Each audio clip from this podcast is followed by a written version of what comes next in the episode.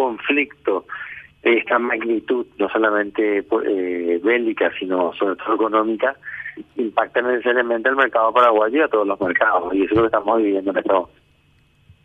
Eh, no es solo, no es solo el, la guerra, el reacomodo de actores económicos y es la confirmación de que las economías locales tienen que tener respuestas, eh, tienen que ser muy ágiles en su cambio de políticas públicas.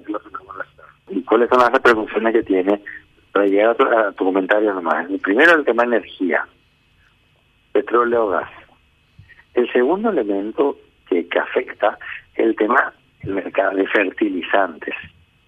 Esa zona es una más, la mayor productora de fertilizantes a nivel mundial. Y eso lo, lo, utiliza Brasil, lo utiliza Paraguay, o sea, en líneas generales. Lo tercero, en productos agrícolas. Es decir, eh, esa zona también produce mucho trigo, mucho maíz, entre otras cosas, más allá de ser consumidor de otros productos. Entonces, esos son los mercados eh, principalmente afectados. Y el tema de la carne, este, el tema de la carne nos afecta principalmente a nosotros porque es un, es un gran comprador de carne para nosotros y nosotros somos un gran vendedor de carne a ellos, sea, no somos marginales. Sea, este hecho eh, mueve el tablero energético y el tablero este de alimentos, más allá de lo que pudiera ocurrir en otros continentes. Y este y este hecho hace que afecte obviamente a todos los países y a nuestra en particular, a todos los continentes, a todos los países y a nuestro en particular. Lo que nos muestra es la necesidad de tener siempre estrategias y tener un plan B, ¿verdad? Biden lo que dice, si no tengo petróleo de Rusia, voy a tener petróleo de Maduro. O su plan B es Maduro.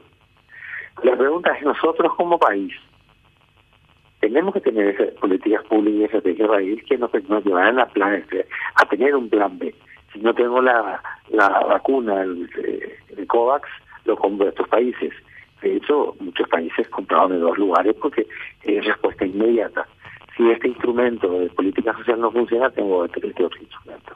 O sea, estos últimos tres años lo que nos mostraron que los ciclos económicos, los ciclos sociales, los ciclos políticos son muy cortos actualmente y muy cambiantes. Y para hacer, para tener respuestas efectivas, lo que tengo que tener un plan A decidido y un plan B alternativo. Lo pasa en nuestras casas. Yo, yo, yo compraba anteriormente en un supermercado, ahora compro de tres para aprovechar la, la oferta de todos, ¿verdad? Eh, verduras compro tres, cuatro proveedores.